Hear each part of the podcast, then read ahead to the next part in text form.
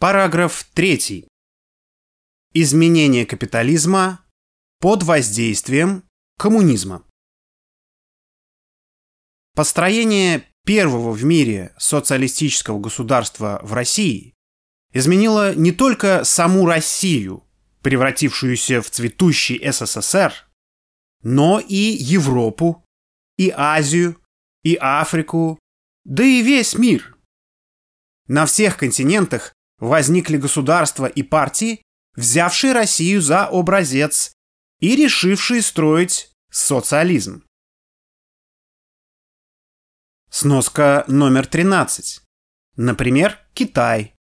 Смотри Мао Цзэдун о демократической диктатуре народа. Речь к 28-й годовщине основания Коммунистической партии Китая. 30 июня 1949 года. Конец сноски. Возникла реальная материальная база мировой социалистической революции. С помощью СССР рушилась колониальная система. Но тем самым изменился и сам мир в целом. Он раскололся на две части. На все более расширяющийся и крепнущий социалистический мир и на все более слабеющий и сужающийся разлагающийся капиталистический мир.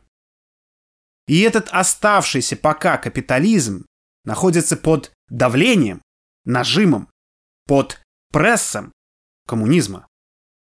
И избавиться от этого пресса он уже не сможет, поскольку пресс его давит и снаружи, и изнутри довольно сильно. Это видно по многим экономическим показателям. Например, по росту доли социалистических стран в мировой промышленной продукции. Если в 1922 году, когда образовался СССР, их часть в мировом промышленном производстве составляла 1%, то в 1981 году система социализма давала 40%, СССР 25%. И этот рост продолжался до конца 1980-х годов. Сноска номер 14. Смотри «Народное хозяйство СССР» в 1922-1982 годах. Москва. 80-е годы 20 -го века, страница 89. Конец сноски. Это значит, что к 1990 году капитализм был существенно надломлен и потеснен.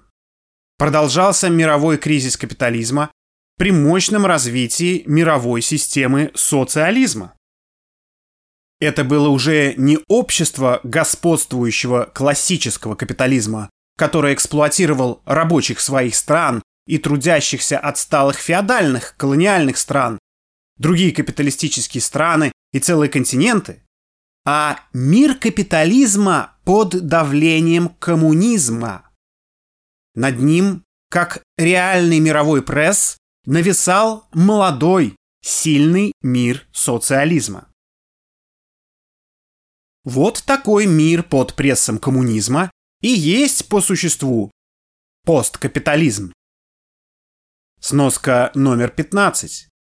Некоторые современные теоретики либерального и либерально-социалистического толка называют посткапитализмом возникающее якобы некое новое общество как новую формацию. Конец сноски. Капитализма как единственной мировой системы уже давно нет. А тот, который есть, надломлен и находится под прессом кондоминиума социалистических стран и государств, ищущих защиты от гегемонизма США – подчинившего себе бывшие империи. Под этим давлением мировой империализм трещит по всем швам и не знает, что делать. А по старинке гегемон ссорит и стравливает государства в конфликтах и войнах, чтобы в кавычках помогать обеим ослабленным сторонам конфликта и эффективно их эксплуатировать и использовать их ресурсы за счет освоения их рынков.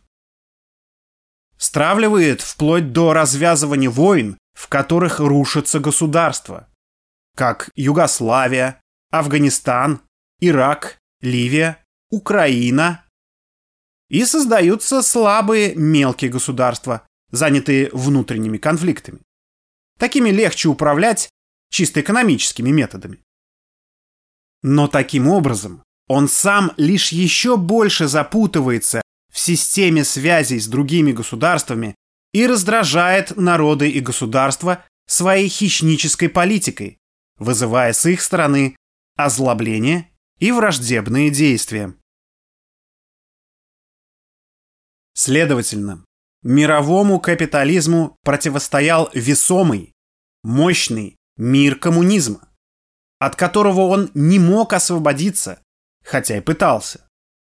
И коммунизм оказывал на капитализм сильное реальное давление, которое сковывало его развитие и заставляло приспосабливаться к коммунизму, создавать более гуманные условия труда и жизни для рабочих и трудящихся капиталистических стран. А это противоречило его природе, Социализм решал одновременно две задачи. Развивал социалистическое общество в полный коммунизм и заставлял капитализм подстраиваться под коммунистические преобразования общества, изживавшего отпечаток капитализма. Именно в силу давления коммунизма капитализм стал усиленно применять социальные программы государственного образования, медицинского обслуживания, пенсионного обеспечения, контроля зарплат и техники безопасности на производстве, борьбы с безработицей, совершенствования трудового законодательства и так далее. Все это вместе вылилось в политику так называемого социального государства. Сноска номер 16. Социальное государство – это обманка, ради которой современный либерализм отрекся от одного из основных своих принципов, обоснованных еще Дидро. Четкое различие и отделение понятий общества и государства, общественного от государственного. При этом понятно, что всякое государство есть социальный институт и выполняет функцию управления обществом, социумом. То есть всякое государство, по сути, социальное. Так что социальное государство – это масло масляное. Конец сноски.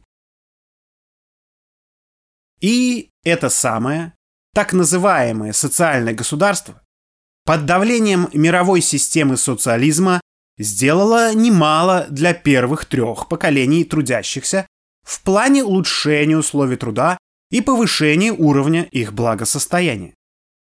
Но к середине 80-х годов эта соревновательная гонка привела Запад к надрыву. Своих реальных материальных ресурсов для поддержания политики социального государства у них больше не хватало. И тогда США во времена Рональда Рейгана в целях поддержания высоких стандартов потребления пошли на сделку с экономическими законами посредством манипулирования юридическими законами и данными статистики. Так называемая рейгономика пошла на стимулирование экономического спроса под пустую, не обеспеченную материальными ресурсами эмиссию доллара в расчете на спрос дешевого доллара в других странах. Гарантии возврата денежных знаков в США обеспечивались растущей военно-морской мощью. Но это вызывало необходимость постоянного повышения эмиссии доллара и рост внутреннего долга, который теперь превышает годовой ВВП – валовый внутренний продукт. То есть целая большая держава стала жить в долг – отнюдь не данный добровольно и без гарантии отдачи. Это позволило США извлекать ресурсы из большинства стран мира и этим создавать видимость экономического превосходства над СССР и содействовать разрушению СССР, который не только не был таким хищником в отношении других стран, но еще и помогал развивающимся странам Азии, Африки и Латинской Америки. Такой политикой США объективно разрушали основы своей экономики, выводя материальное производство в зависимые страны, особенно в Китай. Но такая зависимость амбивалентна. Она содержит в себе диалектику господина и раба, которая приводит к утрате ума и силы первым и к развитию второго за счет конкретного, действительного, трудового отношения к миру и самостоятельного освоения и обработки самой природы, а вместе с ней и себя в процессе производства. В этом процессе сущность господина и господства, цитата, есть обратное тому, чем оно хочет быть.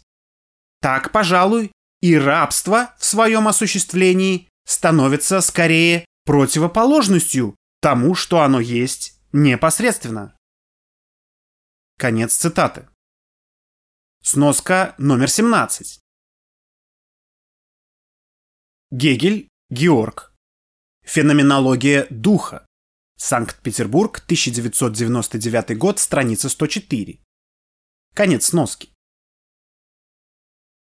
Эта диалектика, верная для субъектов на уровне субъектов-индивидов, воспроизводится также и на уровне субъектов государств. Гегель говорит, цитата, «То, что делает раб, есть, собственно, делание господина». Конец цитаты. Сноска номер 18. Смотри там же. И мы видим, что бывшие зависимые и даже колониальные страны не хотят больше делать господина, поскольку превзошли его за счет своего производства, труда и хотят делать себя. Китай стал более мощным, чем США, Индия, бывшая 70 лет назад колонией Англии, вошла в пятерку стран по уровню ВВП, вытеснив оттуда Англию. Россия не хочет больше делать Америку и Германию. Так что Запад, видимо, скоро станет, так сказать, свободным от ранее зависимых от него Китая, Индии, России и других пока еще зависимых стран. Посмотрим, что из этого получится. Пока идет рост напряжения в Европе с тенденцией к воспроизведению Великой депрессии 1930-х. Ведь дешевая рабочая сила Китая и дешевая энергия, металлы и химия из России убывают.